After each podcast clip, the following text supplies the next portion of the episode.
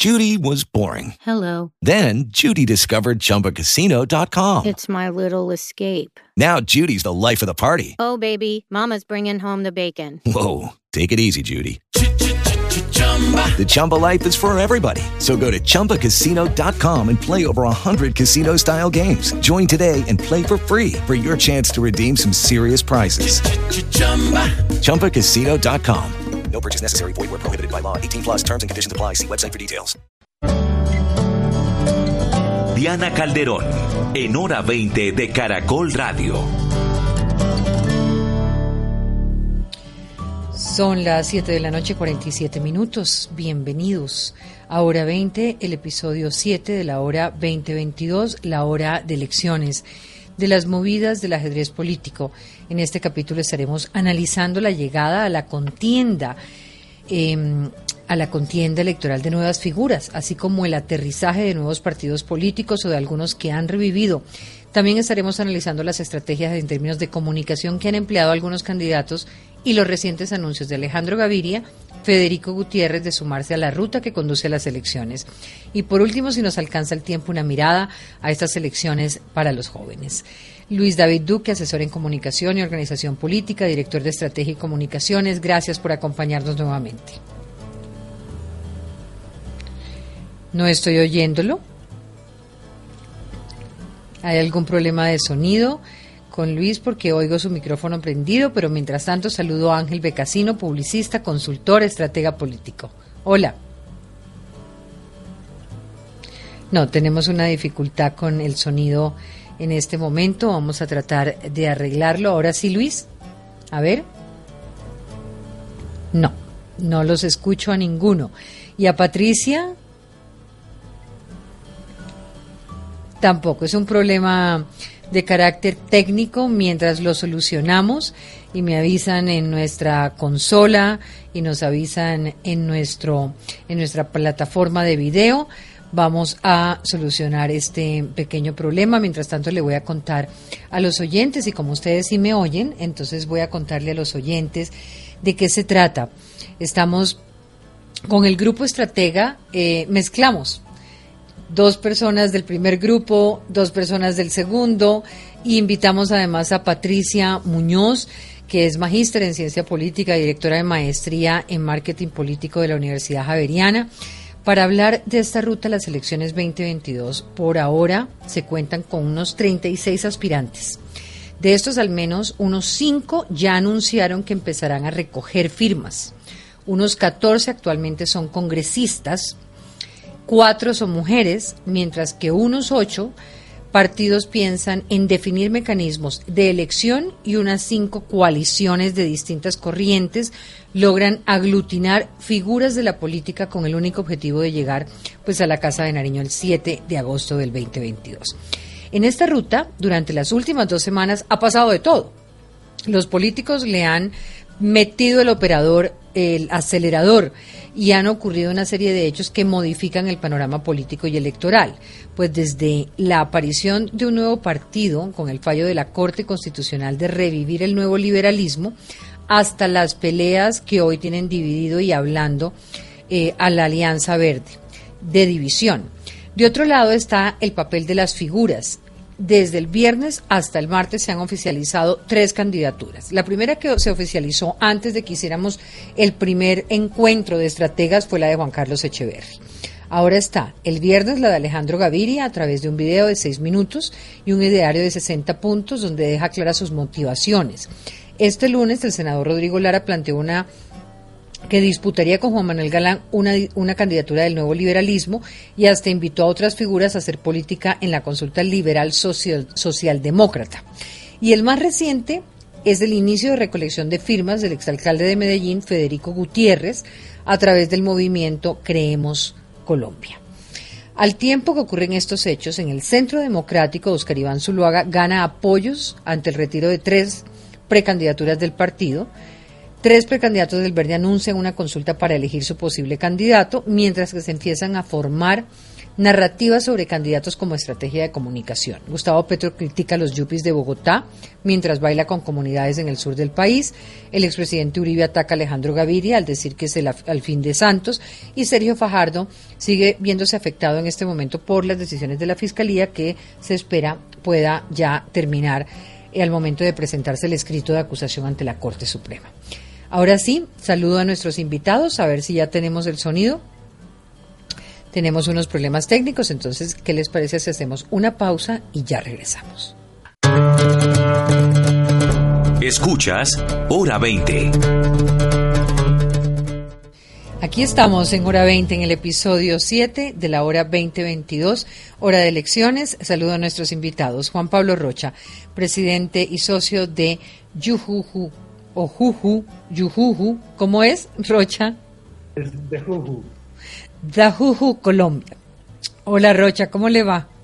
Muy bien, muchas gracias, Diana. Muchas gracias por la invitación. Un saludo también a a todos los, los, colegas, a Patricia, a Luis, a Ángel. gusto verte, Ángel, después de tanto tiempo. Lo mismo, lo mismo, Juan Pablo. Tiempo sin verte. Luis, eh, David Duque, ¿qué hay? ¿Cómo le ha ido? Diana, un, buenas noches. ¿Cómo va todo? Un saludo para Patricia, un saludo para Juan Pablo y para Ángel. También con nosotros les contaba Patricia Muñoz, experta en estos temas. Hola, Patricia. Gracias por la invitación, Diana. Buenas noches. Un saludo caluroso a Luis David, a Ángel, a Juan Pablo y a los oyentes. Y Ángel Becasino, publicista, consultor, estratega. ¿Qué hay, Ángel? ¿Qué tal, Diana? También un saludo a todos los oyentes. Primero a Luis, a Juan Pablo, a Patricia. Un placer volverme a reunir con todos ustedes. Sí, habíamos quedado que una vez al mes, por lo menos, tendríamos no solamente candidatos, eh, sino también a los estrategas. A los estrategas además mezclados eh, para que cambien, ¿no? Para que se escuchen entre ustedes. Es un grupo más o menos ya que tenemos de 12 estrategas de comunicación política. No creo que haya más en Colombia. Los mejores además. Y con el ánimo de, de que también cambie un poco la dinámica y no siempre sean como los mismos. Ya habíamos hablado de todos los cambios que se han presentado desde los últimos programas, así que empecemos por una primera lectura de, de esto que ha pasado en las últimas semanas. ¿Qué encuentran de diferencia en el panorama de hace un mes? Eh, ¿Cómo ven las movidas en el tablero político, en este ajedrez? todas están fríamente calculadas por los sectores que representan y las figuras que son. Así que eh, anticipémonos un poquito a ese análisis. ¿Quién empieza? Patricia. Patricia. Gracias, Diana.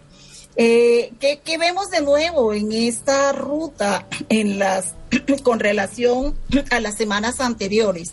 Indudablemente la llegada del nuevo liberalismo eh, yo creo que trae un eh, ingrediente importante eh, a las campañas electorales, genera vientos de renovación, vientos de cambio, nos trae, nos refresca, obliga a refrescar todo, todos los símbolos que en su momento eh, fueron creados eh, por Luis Carlos Galán.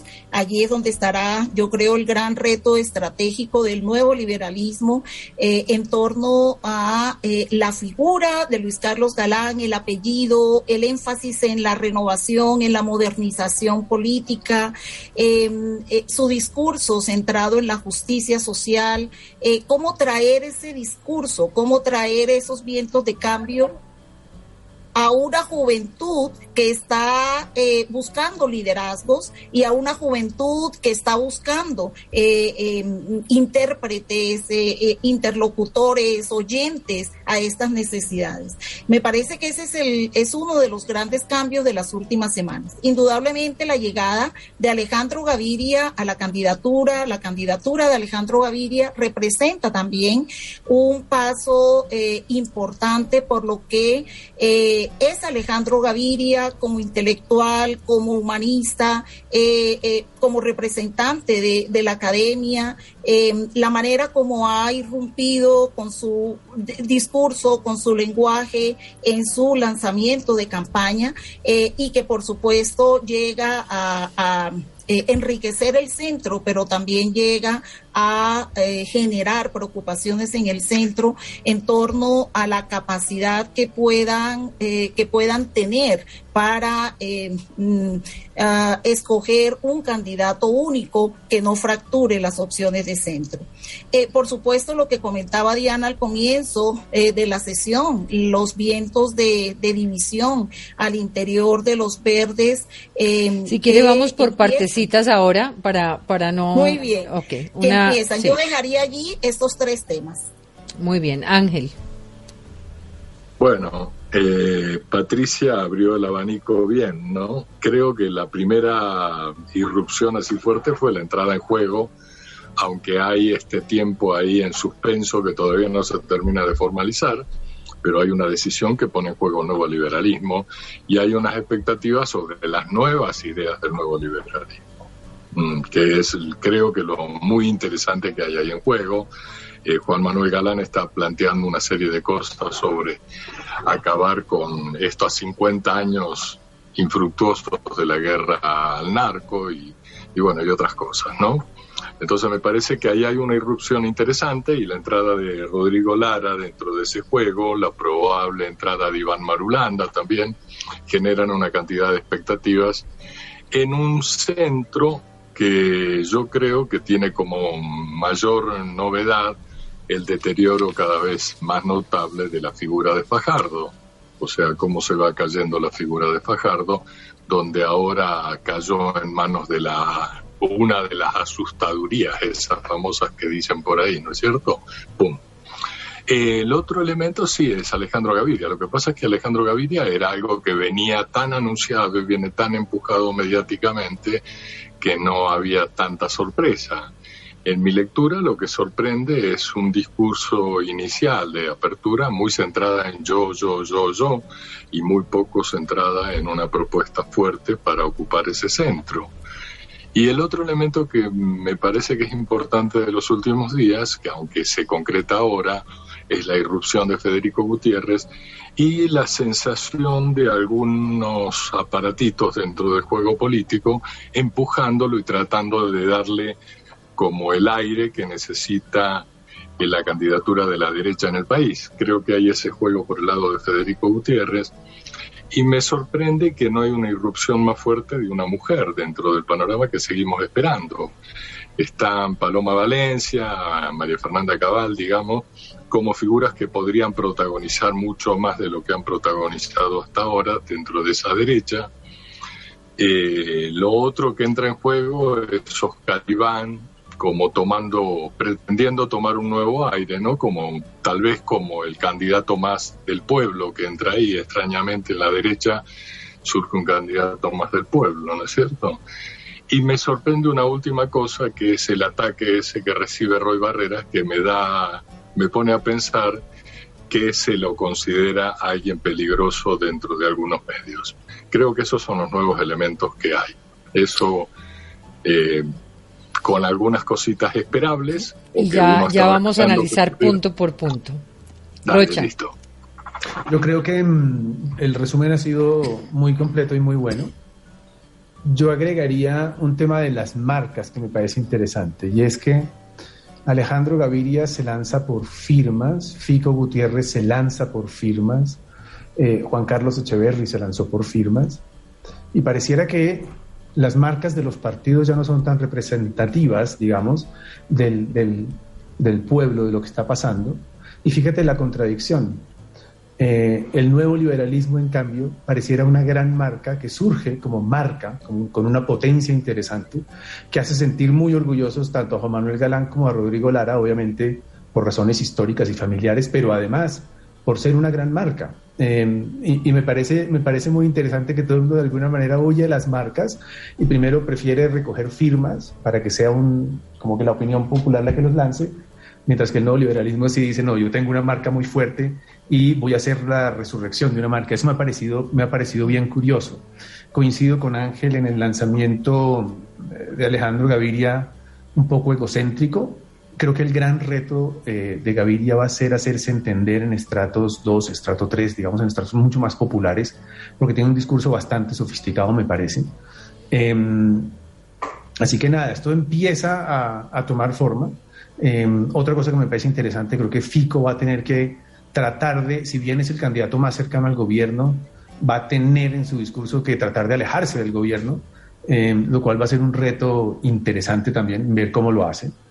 Em, entonces, nada, me parece, que, me parece que esto apenas comienza y va a ser muy interesante mirar qué posición dentro de toda esa escala de izquierda, centro y derecha empieza a tomar la gente, porque todo el mundo está jugando un poco a lo mismo, me parece, por ahora. Luis, Duque.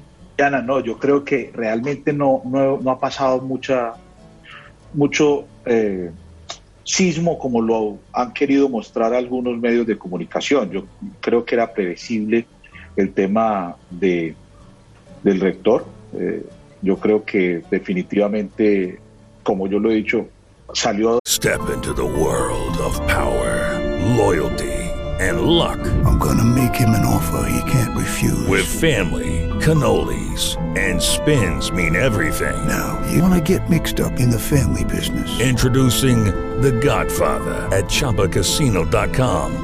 Test your luck in the shadowy world of the Godfather slot. Someday, I will call upon you to do a service for me. Play the Godfather, now at Chumpacasino.com. Welcome to the family. VGW Group, no purchase necessary. Void where prohibited by law. See terms and conditions 18 plus. With Lucky Land slots, you can get lucky just about anywhere. Dearly beloved, we are gathered here today to... Has anyone seen the bride and groom? Sorry, sorry, we're here. We were getting lucky in the limo and we lost track of time. No, Lucky Land Casino, with cash prizes that add up quicker than a guest registry. In that case, I pronounce you lucky. Play for free at LuckyLandSlots.com. Daily bonuses are waiting. No purchase necessary. Void where prohibited by law. 18 plus. Terms and conditions apply. See website for details. Closet, políticamente hablando, hace rato estaba en campaña. Creo que lo del nuevo liberalismo eh, va a jugar un papel más importante en las elecciones de Congreso que en las elecciones presidenciales. Eh, creo que ¿Por qué? Eh, Oscar Iván, eh, porque le pasa lo mismo a Juan Manuel que a Fajardo. Siempre aparecen ganando encuestas pero perdiendo elecciones. Entonces, a la final van a terminar es haciéndole un hueco más al Partido Liberal dentro, de, dentro del Congreso que en la misma elección presidencial, porque siento que todos van a terminar en lo mismo. Y, creo que lo mismo se llama eh, Alejandro Gaviria.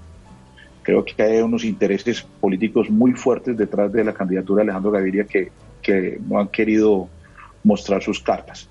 Eh, siento a un Petro feliz viendo cómo todo el mundo se deshace y se, parte y, se divide. Y lo de Oscar Iván, que también era muy previsible, creo que va a terminar siendo el candidato eh, ungido por Uribe.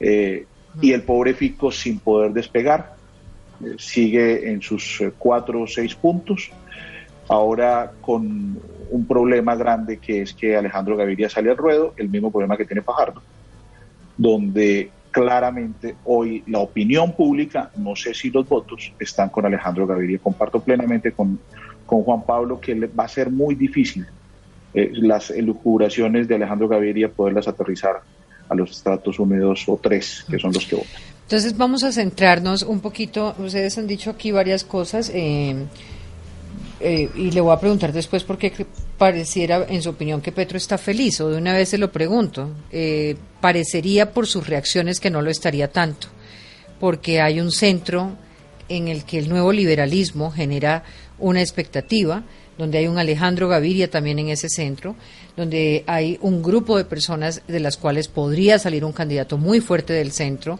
que realmente sí sea una amenaza para él.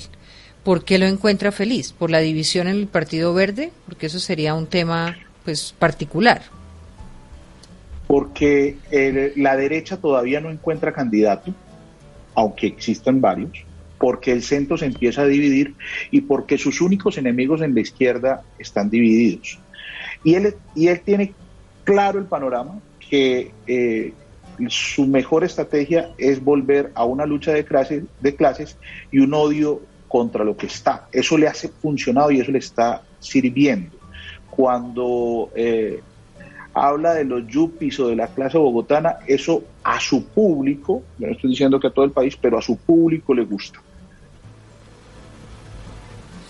Ok, hablemos de Alejandro Gaviria concretamente. Para ustedes, eh, según lo que he visto, se ha aparecido un candidato que consideran que está muy centrado en él mismo. Eh, ¿Cómo podría ser distinto si es el que se lanza? Esa es como una de las preguntas, ¿no? Eh, y si ese no es precisamente su aura, si ese no es precisamente eh, la el enamoramiento desde el cual se hace política también. Eh, no desde la promesa, sino desde lo que la persona puede hacer por el país. Y eso también podría uno decir, por primera vez no hay uno que sale a prometer cosas, sino a decir, miren quién soy, conózcanme, y a partir de conocerme, entonces hablamos de lo otro. Ahí habría una pregunta. La otra pregunta es, ¿en qué modifica las dinámicas del centro político? Eh, estamos ante un fenómeno político eh, y ese centro, algunos creo que fue Patricia, decía que Alejandro Gaviria enriquece el centro, pero también preocupa al centro, con ese desafío que tiene el centro de poder encontrar una ruta para que luego todos participen en una gran consulta, incluso el nuevo liberalismo. Con lo cual, una opinión concreta en el caso de Alejandro Gaviria. Luego pasamos a Fico para que vayamos como por turnos. Y luego este tema de las firmas que planteaba Rocha, que me parece muy interesante. A ver, Patricia.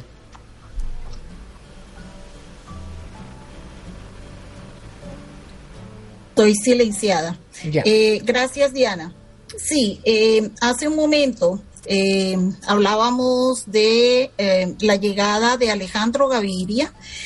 y yo creo, Diana, que en sus primeras intervenciones, esas, ese discurso que pudo sonar eh, personalista, eh, que pudo sonar eh, ese yo-yo, como lo decían Ángel y Juan Pablo hace un momento, hace parte, creo yo, de esa presentación que el candidato realiza luego de varias semanas de invitación, insistencia de diferentes sectores políticos para que se lanzara al ruedo. ¿Quién es Alejandro Gaviria? Porque lo primero que debe resolver es esa, ese reconocimiento en los sectores más populares, eh, en los sectores eh, no académicos, eh, en, ese público que hoy no lo conoce y al que tiene que empezar a llegar. Pero, pero esa llegada con ese ideario, con esos 60 puntos, yo creo que cumplió el objetivo que se propuso. y ese objetivo básicamente mm, es construir una, un lenguaje que le permita comunicarse con las clases medias urbanas y con los jóvenes. Eh, esa, esas características que tiene Alejandro Gaviria eh, le van a permitir eh, unos, eh, unos niveles de comunicación con diferentes sectores, una capacidad de interlocución con los jóvenes. Eh, eh, va a tener que poner eh, en juego toda su capacidad para construir esperanza eh, en las ciudadanías urbanas especialmente, pero tiene una aproximación sólida a esa agenda asociada a, los temas que, que, le pueden permitir lograr su objetivo. salud, educación, crisis climática, tiene una perspectiva global, regional y local al narcotráfico tráfico eh, tiene unos rasgos que lo diferencian de los demás eh, precandidatos eh, y que le van a facilitar comunicarse con los sectores con los que necesita comunicarse. Y ese va a ser el gran reto, precisamente, hacerse conocer en estos sectores de los que hablaba Juan Pablo, poder dialogar con diferentes grupos, más allá de los jóvenes estudiantes universitarios eh, y eh, precisamente por eso creo que empieza esta cadena comunicativa con esta presentación personal. Ahora bien, eh, más adelante podemos hablar del papel de las consultas, la necesidad de recoger firmas y, por supuesto, esa, esa Um, ese, ese recorrido nacional que, está, eh, que va a realizar Alejandro Gaviria en su proceso de recolección de firmas y que le funciona como una pre-campaña electoral eh, que seguramente eh, le va a allanar el camino. Rocha. A mí, me parece más interesante lo que está pasando en realidad con el nuevo liberalismo por una razón, porque me parece que Me parece que el nuevo liberalismo tiene que tratar de que la consulta para escoger el candidato del nuevo liberalismo se vuelva la consulta de centro. Por varias razones. La primera, porque es esencial, es fundacional en ese partido. Eh, porque así, digamos, eso fue una de las luchas de Luis Al que han invitado también a Gaviria y no deja de... Claro, claro entonces si te pones a pensar... Que además le interesa. Para, para, para Luis Carlos Galán, eh, como digamos el, el, ideario de ese partido, es la escogencia del partido debía hacerse eh, consultando a la gente, consultando al pueblo. Eh, pero, no, pero no pueden hacerlo en noviembre porque sería una consulta absolutamente insulsa y con muy pocos votos. Ellos tienen que ir a marzo a escoger ese candidato. Y si van a marzo a escoger ese candidato entre Lara y Juan Manuel Galán, pues se van a quedar muy solos y no van a tener oportunidad de participar en, en una gran consulta de centro. Entonces yo creo que el nuevo liberalismo tiene ese reto interesantísimo. A mí me parece que ese es uno de los retos grandes de ver si son capaces de que la consulta del nuevo liberalismo se vuelva la gran consulta de centro en donde se escoja ese gran candidato. De lo contrario, eh, va a ser una escogencia difícil. No, no la pueden hacer a dedo, porque es fundacional para el partido, como, como, como digo. Ahora, hay una serie de problemas eh, todavía en el nuevo liberalismo de los que creo que Ángel eh, se estaba tratando de referir ahorita, y es que todavía eh, falta mucho, ¿no? en este caso. Incluso falta aclarar si pueden utilizar el nombre, si pueden utilizar los símbolos. Entonces, ahí hay todavía toda una serie de cosas que están por definirse, ¿no? Claro, claro, está, está todavía un poquitico en, veremos, pero por eso me parece tan interesante, porque me parece una gran marca, una gran marca en el centro que podría jugar un rol definitivo en, en las elecciones, definitivo. Muy bien. Ángel, Alejandro. Sí, eh, yo creo que primero estoy totalmente de acuerdo con lo que estabas diciendo vos, Juan Pablo sobre el nuevo liberalismo. Me parece que es lo más interesante que está en juego, pero también me parece que hay un montón de palos metidos en la rueda demorando pasos que facilitarían, digamos, la evolución de esto que estás planteando, ¿no? Eh, volviendo a Alejandro Gaviria, ese miren quién soy, qué raro que soy, qué diferente que soy, ¿no es cierto?, con el que entra en juego, yo no lo leo tan positivamente como lo lees vos, Patricia. Yo creo que cuando un candidato del cual se esperaba durante, qué sé yo, dos meses o algo, o tres meses que apareciera en escena, que se decidiera, que se hacía rogar y todo lo demás, en el momento en que entra en juego con toda esa expectativa previa, y debería plantear algo que son básicamente los clásicos de un candidato presidencial. Un candidato presidencial no es tanto qué hice antes y todo lo demás, sino qué prometo, qué propongo o a qué convoco. ¿En el ideario de los 60 puntos no encuentra usted eso? Porque yo encontré temas de fondo ahí, ¿no? Claro, encontrás temas de fondo, pero porque te los pones a buscar. Y yo lo que estoy hablando no, porque es me los leí. Como porque me los leí. Es que ese es otro de los problemas y es que en Colombia la gente no lee. Igual que los de Echeverry. Echeverry también planteó unos temas muy de fondo. Entonces, eh, ahí hay unas propuestas, ¿no? Sí, pero el cuento es cuando aparece en escena un candidato presidencial, aparece a través de un mensaje síntesis. Ese mensaje síntesis tiene que tener la propuesta central. No son los 100 puntos de Uribe, los 60 puntos de Alejandro Gaviria. Eso es para allá el que se pone a leer el texto, el que se pone a leer el programa, el que se pone a investigar, ok, ¿qué me está ofreciendo este personaje? Pero en la síntesis con la que se comunica este personaje es una síntesis de ego, no es una síntesis ni de promesa, ni de propuesta al país, ni de convocar al estilo Kennedy aquel famoso discurso de no es lo que el país haga por vos, sino lo que vos podés hacer por el país, ¿no es cierto? Entonces convocar a una, digamos, a un sacar el espíritu colombiano a flote para superar el momento y para inaugurar un nuevo momento en la historia del país. De alguna forma, uno podría haber esperado de un de una persona que viene con detrás con ser el rector de la principal universidad en términos de lectura convencional de la élite de este país. Esperar un paso así, no un paso de tipo soy yo, aquí estoy y ese tipo de cosas. Entonces no me parece una irrupción en la escena política tan interesante y tan positiva como la veías vos, Patricia.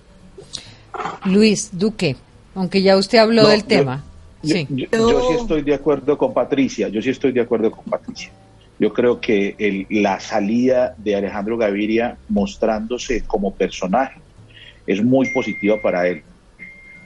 Yo creo que los cuatro, eh, los tres podemos eh, concluir que en Colombia no se votan por propuestas, la gente no se lee programas de gobierno, la gente vota por personajes.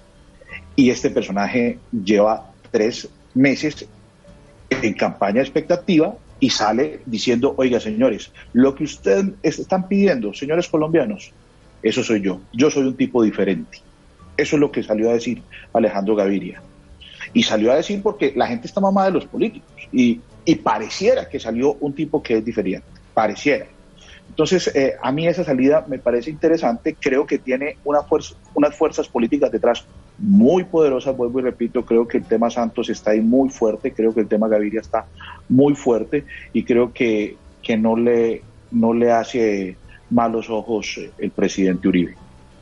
Diana, si me permite complementar a a Luis David. Eh, yo, yo creo que eh, Gaviria sale también con el ánimo de construir una candidatura muy fuerte de salida, porque si logra este objetivo es capaz de, eh, es capaz de eh, unir el centro es que la candidatura de Gaviria fortalece el centro si se proyecta una candidatura fuerte y es capaz de articular una coalición importante, pero puede debilitar, atendiendo su pregunta, eh, si avanzan las tres opciones de candidatura que hay al interior del centro, el nuevo liberalismo, la coalición de la esperanza y Alejandro Gaviria. Ello podría entonces profundizar esa división en el centro.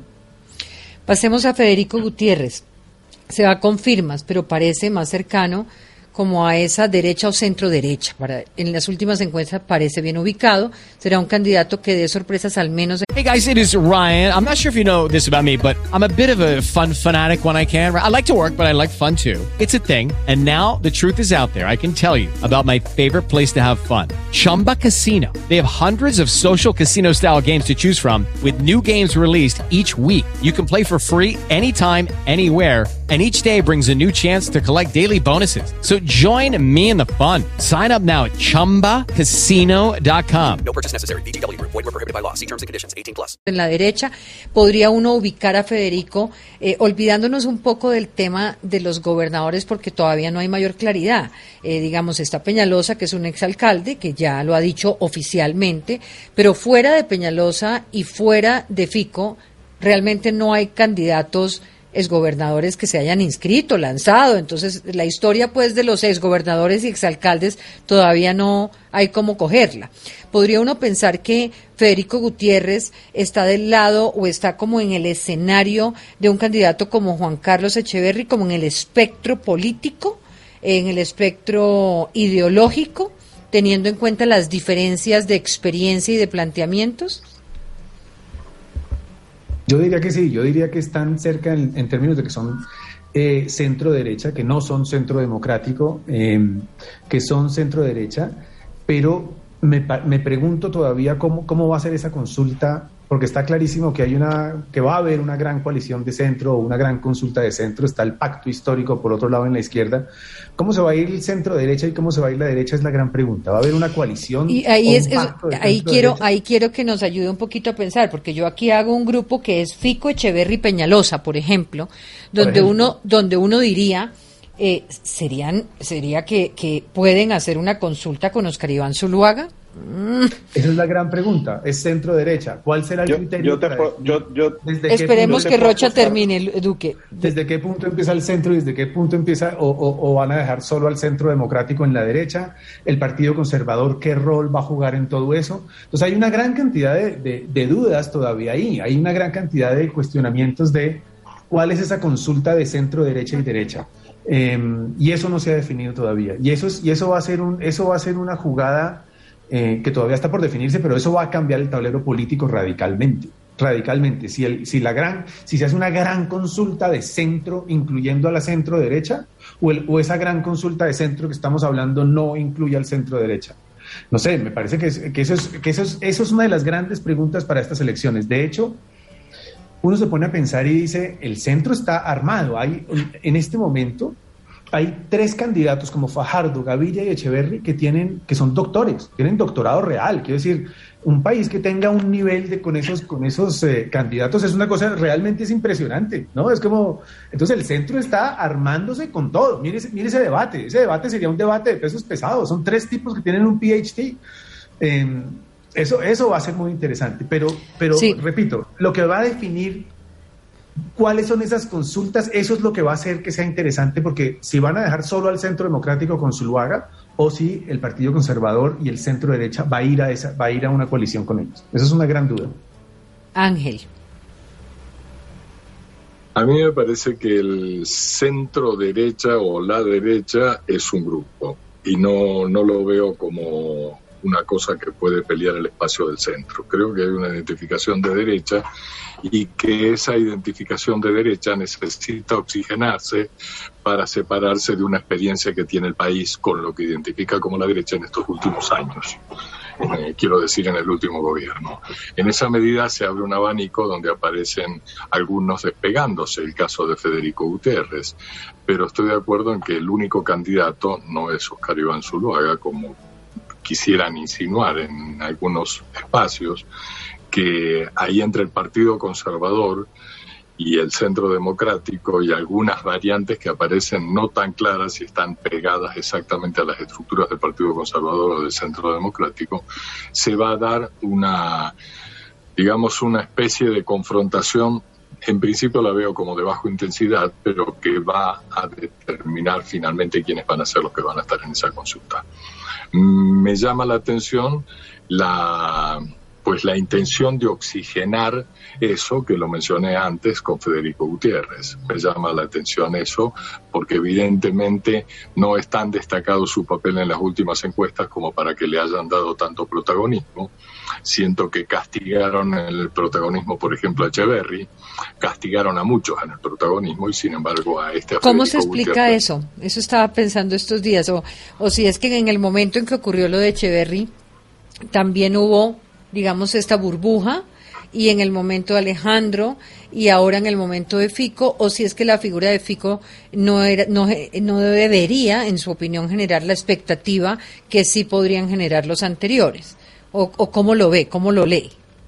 Lo que, lo que yo leo ahí en Federico Gutiérrez es un personaje muy regional, muy Antioquia, muy cerrado en ese mundo, lo cual hace que tenga que ganarse lo mismo que estaban planteando, sí comparto, Alejandro Gaviria tiene que ganarse el territorio del país y esa es una tarea fuerte que tiene que hacer. Federico Gutiérrez también, porque por ahora Federico Gutiérrez, por su mismo estilo, por su cosa muy, muy, muy paisa, está marcando un territorio y está marcando un territorio que sí, el país podría decir quiero que gobierne este país otra vez alguien cercano a un territorio, a Medellín o a, o a Antioquia, o no.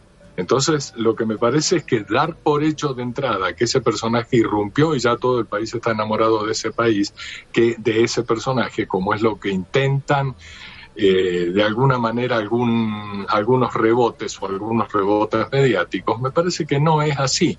Y eso me hace pensar que hay intereses empujando darle mayor protagonismo a este o aquel, en este caso a Federico Gutiérrez. Sobre Federico, Patricia.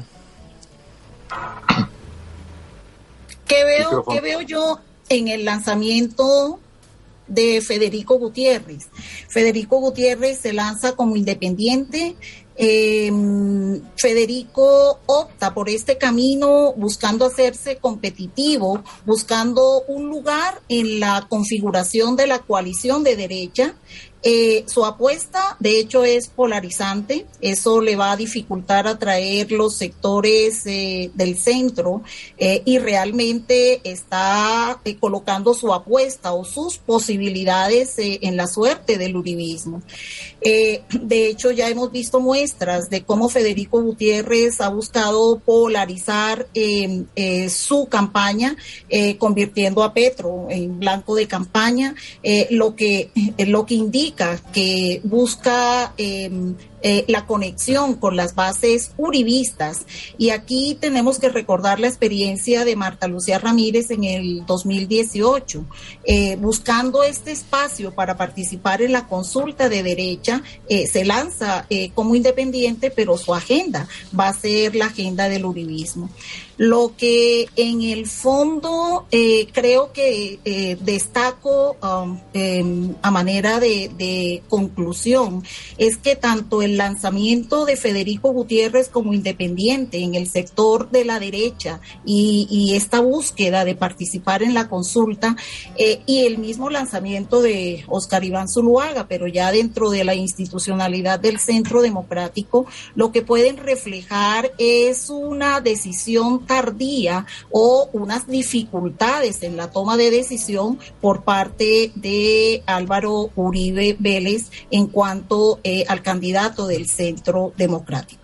Mire, tengo que hacer una pausa, pero al regresar les quiero preguntar sobre una reflexión que hacía hoy Alejandro Santos en 6 AM hoy por hoy y decía que había una especie de feria de precandidaturas y si se preguntaba si esto era el reflejo de una política desvalorizada, porque tenemos 36, hace un mes y medio era un poco más de 40, pero lo cierto es que hoy tenemos precandidaturas mucho más oficializadas.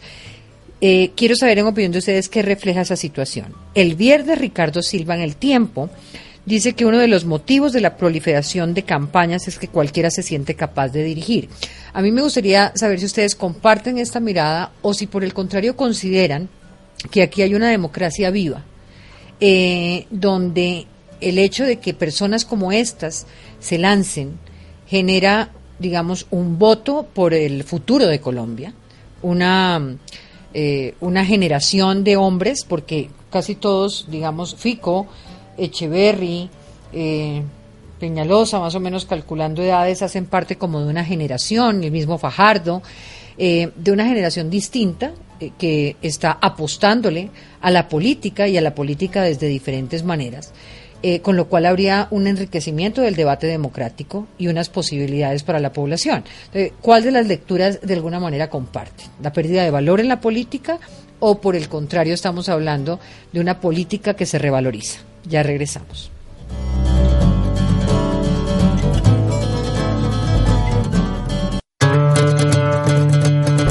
Caracol Radio, hora 20. Estamos en nuestro episodio 7 de la hora 2022, hora de elecciones, que ustedes pueden además seguir con eh, nuestro podcast en Caracol Radio y a través de todas las plataformas de podcast también.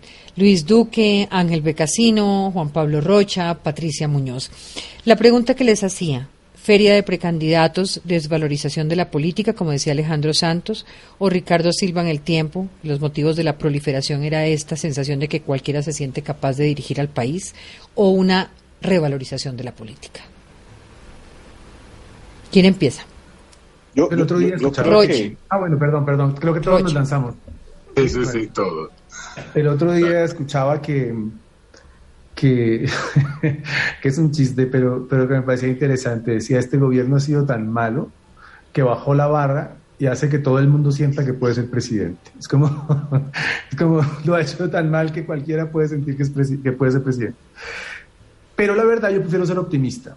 Y yo creo que es un buen síntoma eh, de un país absolutamente democrático. Si algo tiene Colombia es que es un país donde la democracia está viva y donde la participación política cada vez em, llama más la atención. Entonces, por un lado, pienso que es muy positivo.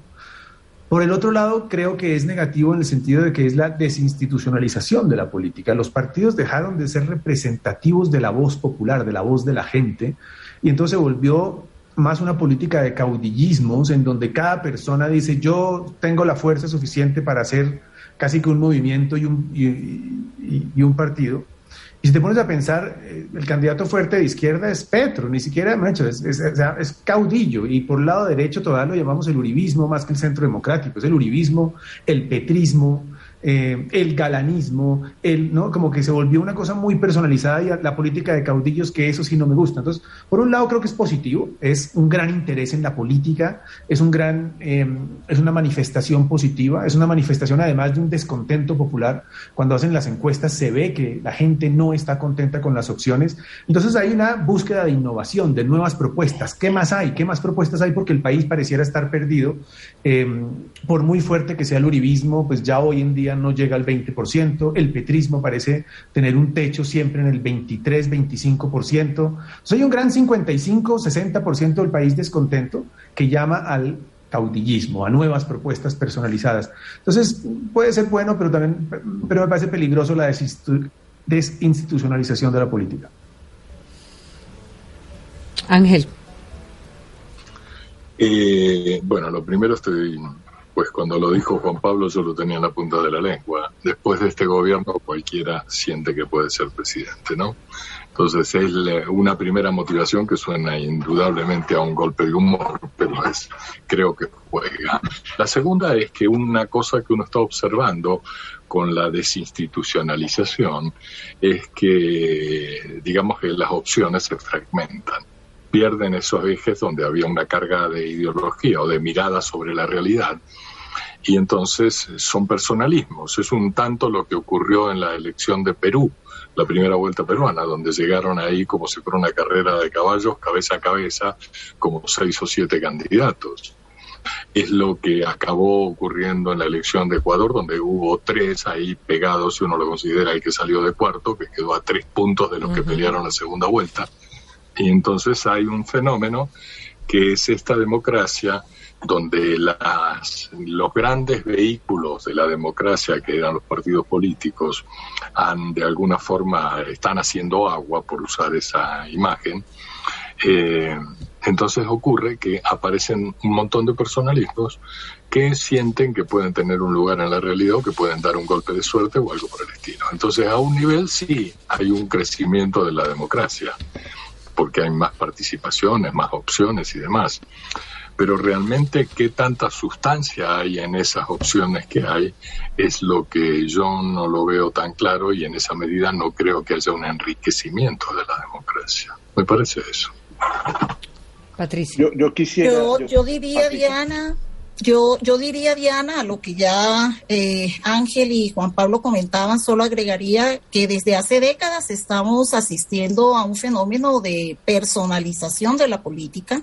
Es el candidato el que se coloca en el centro de la campaña eh, y los partidos políticos eh, en medio de este proceso que Juan Pablo lo ha llamado bien, desinstitucionalización, pérdida de su papel de intermediación, de formación de liderazgos, eh, de generación de candidaturas ah, fuertes, viables, útiles, casi que terminan en el papel luego de em, apoyar, generar coaliciones, alianzas o realizar consultas, pero las candidaturas eh, surgen por iniciativas personales eh, de líderes que pueden encarnar un proceso de, respuesta a la crisis eh, que el país atraviesa. y agregaría dos temas últimos. no descartemos las candidaturas que tienen como propósito hacer visible a un personaje político que luego se presentará a una elección a Congreso o a una elección alcaldía en las elecciones siguientes. Eh, y otro elemento importante, pero que también lo hemos, eh, lo hemos encontrado en estos procesos y son las candidaturas que impulsan las listas eh, a Congreso. Entonces, digamos que hay una serie de, intereses, pero que estos intereses y estas utilidades no descartan este interés también personal de muchos líderes para tratar de eh, encarnar eh, respuestas a la crisis de liderazgo que hoy vive el país. Duque. yo quisiera dividir esto en, como en, dos miradas, en la mirada política o en la mirada, o en la mirada de preparación, porque si lo acaba de decir Rocha, tenemos unos, unos candidatos con doctorado, doctorado real, o sea, no, no, no son cualquiera, entonces, aquí creo que es de aplaudir y de valorar que Hoy nuestro país tiene unos candidatos con altos pergaminos en preparación. Punto. Pero si lo vemos desde la política, vemos unos candidatos muy pobres desde lo electoral, desde lo político. Entonces, hay, y entonces ahí ya salen personajes como Rodolfo, que dice que tiene 12 puntos y a los tres días sale con el tema de que, que le va a pegar un tiro y políticamente no tiene nada. Entonces creo que es lo, por lo que estamos pasando ahora es el cansancio, el hartazgo de los ciudadanos de los partidos políticos, como sucedió después de 80 años en el PRI en México, que se cansó. Pero lo más gracioso es que el hoy presidente hacía parte del PRI y se cambió de bando y salió y se fue y no pasa nada. ¿Qué es lo, qué es lo que le pasó a los Galán, que no fueron capaces de eh, ganar el terreno dentro del Partido Liberal y se fueron a montar otra vez el nuevo liberalismo, o lo que le pasó a Lara, que no fue capaz de eh, destronar el poder en cambio radical y se fue al nuevo liberalismo. Entonces yo creo que, que lo que está pasando eh, es muy positivo para la democracia. Eh, hay unos candidatos muy, muy buenos, hay otros no tan buenos, pero, pero a la final esto se va a ir decantando. Eh, tú lo decías ahora, hace un mes teníamos 40, hoy ya tenemos 36, posiblemente el próximo mes tengamos 25 y vamos a llegar a 5 o 6 candidatos. Quiero hacer una acotación sobre el tema anterior que no pudo intervenir.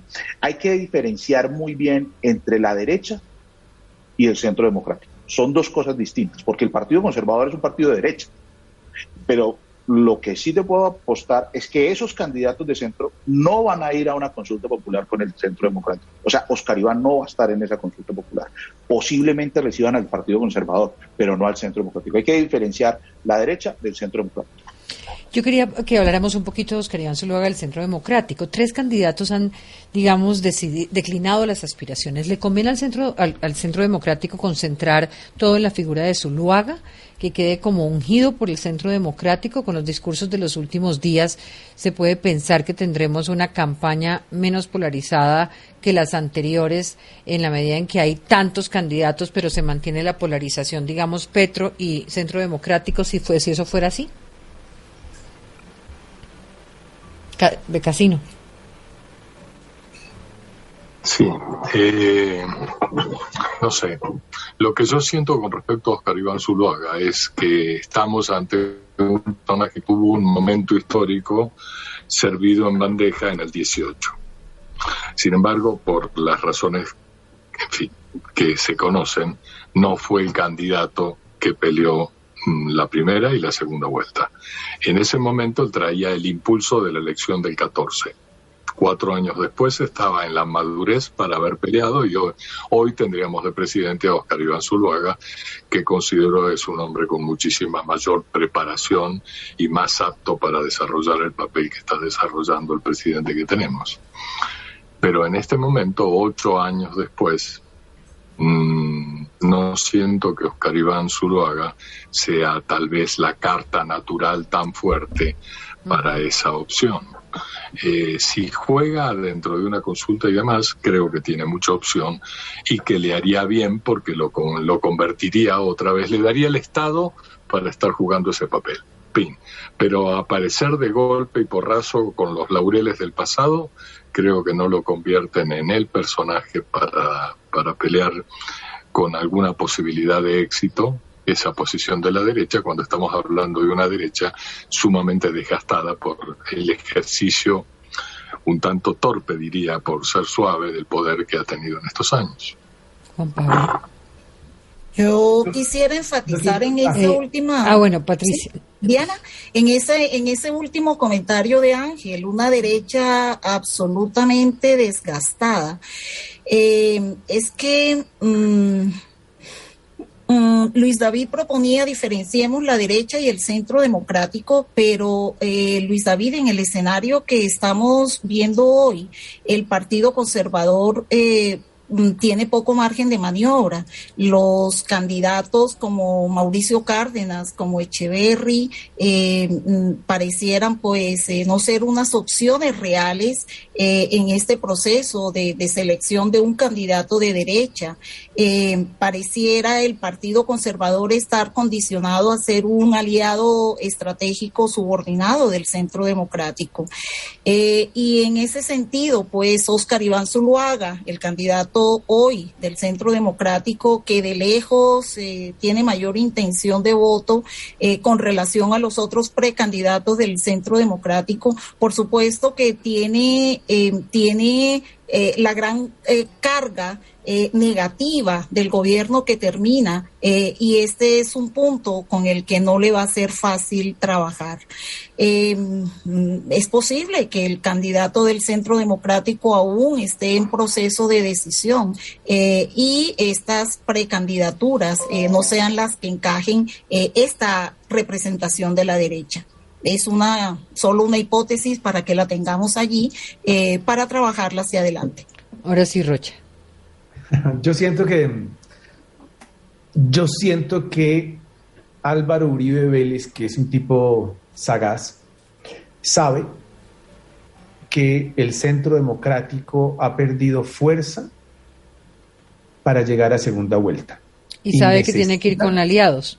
Sabe que necesita al Partido Conservador, lo sabe y lo tiene claro. También sabe que si eh, se va a esa consulta de centro derecha derecha, llamando la consulta Partido Conservador y Centro Democrático, es muy posible, es muy posible que gane el conservador, porque también sabe que si en segunda vuelta llega el Centro Democrático contra Petro, asumiendo que el centro no llegue, Petro aumenta sus posibilidades. Digamos, si yo fuera Petro, estaría haciéndole toda la propaganda del mundo al Centro Democrático, porque la posibilidad de Petro de ganar es si llega contra el Centro Democrático. Entonces yo creo que la derecha, o Uribe y la derecha y el centro derecha, sabe que más les vale llegar con un, con un candidato conservador y por eso estoy un poco en desacuerdo con lo que dice Patricia. Yo creo que, por el contrario, la gran posibilidad que tiene un tipo como Echeverry, que es de, del partido, digamos, que podría recibir eventualmente el apoyo del Partido Conservador, está en que podría representar intereses de centro, derecha y derecha y recoger muy bien la derecha. Eh, y eso es un candidato mucho más interesante que simplemente el Centro Democrático. Y creo que eso lo sabe, lo tiene claro Uribe y lo tiene claro el Centro Democrático. Entonces, si Zuluaga llega como candidato del Centro Democrático, podría volverse a quemar como pasó en el 2014. Yo, creo que el, yo creo que el, el problema de Oscar Iván eh, está, está, centrado en tres puntos. El primero, la, el fin de una era de Uribe, el fin del uribismo. El segundo es que eh, la falta de liderazgos importantes dentro del centro eh, democrático. Y el tercero, el mal gobierno del centro democrático. Eso es lo que tiene, eh, ese es el peso que no deja subir a Oscar Iván. Ahora, yo no creo que el, Partido Conservador hoy esté tan definido de irse a una consulta con el Centro Democrático. Más que hoy el Centro Democrático pareciera que huele huele maluco, entonces nadie se quiere juntar con ellos. Eh, y, les voy a poner sobre la mesa, ustedes solamente han hablado de dos candidatos, eh, dos precandidatos del Partido Conservador, eh, Mauricio Cárdenas y, y, Echeverry, y eso que ya Echeverry dice que va por firmas. Ojo con un nombre, se los doy, David Barguil, se está moviendo duro, le gusta la bancada conservadora, parece de ese combo que también podría pertenecer al, pertenecer al centro, a una, a una juventud ahí importante. Ahora, por último, el centro democrático, pensemos en el centro democrático. El centro democrático sabe que hoy no tiene posibilidades de llegar a segunda vuelta. O sea que eh, cualquier candidato, llámese de centro o de centro derecha, que llegue a segunda vuelta para competir con Petro, tiene que recibir al centro democrático, porque para poderle ganar a Petro es todos contra Petro. Entonces el centro democrático ahí está jugando más bien a no bajar tantos eh, candidatos, eh, tantos senadores, ya que no lleva un eh, electorero tan grande como Álvaro Uribe. Muy bien. me falta una pregunta y son muy pocos minutos, pero en el Partido Verde, en esta terna verde, ¿qué tanto afecta al partido la situación que tienen? ¿Se resuelve? Hay un problema de comunicación sobre esos problemas. ¿Qué pasa con los verdes, en opinión de ustedes? ¿Se lo chupa, eh, es la chupada del pacto histórico aparte de los verdes? ¿Sería mejor una división abierta y clara ya sobre ese tema? Yo creo que eso es justamente lo que está pasando, ¿no? Yo creo que justamente lo que pasa es que una parte del Partido Verde claramente le quiere hacer el juego a Petro y quiere jugar con el pacto histórico, y otra parte, eh, más representada probablemente en Angélica y Claudia, no quieren hacer ese juego y no quieren meterse con Petro y, y quieren irse más hacia el centro. Y eso va a ser un rompimiento. Yo creo que va a haber un rompimiento sin duda, porque no veo a Claudia, no veo a Angélica apoyando a Petro y sí veo a muchos verdes apoyando a Petro. Entonces yo creo que sí va a haber un rompimiento casi, casi, eh, casi cantado en este momento. Sí, yo no sé si veo el rompimiento o creo que alguien se va a tener que tragar un sapo, como se dice popularmente, ¿no?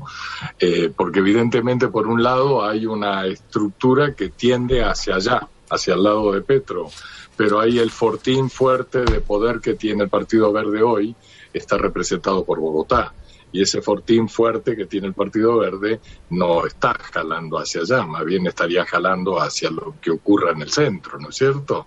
Entonces creo, en mi lectura y observando el comportamiento que ha traído el Partido Verde desde hace rato y más o menos ese manejo del partido que no está en cabeza de Claudia y Angélica históricamente, me parece que va en línea a que alguien mordiéndose los labios se va a tener que tragar el sapo. No veo exactamente la ruptura, ¿eh? Patricia. No creo que haya... Ana, sea, sea el camino de la decisión, sea el camino de tragarse el sapo, lo cierto es que este es el momento de mayor tensión que eh, se vive al interior de los verdes. Eh, es cierto, la división es eh, clara, sin embargo, creo que hay mucho interés de quienes tienen la capacidad de mantener el partido unido para generar esos, esos acercamientos que impidan la división interna del partido. Luis. Yo creo que, yo, yo creo que es una estrategia clara de Clara de Claudia, de Claudia. De Claudia. Eh, pues la líder de su partido. La que, exacto. Es una estrategia clarísima de, que no llegue eh, el Partido Verde donde Petro. Eh, existe un grupo de verdes que creen que pueden ganar las elecciones y se quieren montar en ese barco ganador, pero Claudia está pensando ya no en el 2022, sino en el 2026. Y lo único que quiere es que esta vez tampoco gane la izquierda o la centro izquierda para ella llegar en el 2026 como la, la candidata más fuerte después del desgaste del que hablaba ahora Patricia, que yo lo llamo el efecto péndulo en política. Pues gracias, gracias a este grupo por el episodio 2022 y nos vemos prontico, yo creo que antes de finalizar el mes con más movimientos. Feliz noche. Feliz noche, muchas gracias. Gracias, Diana. Saludos. Gracias. Gracias. Chao, chao, saludos. Buenas noches a todos. Gracias. Un abrazo.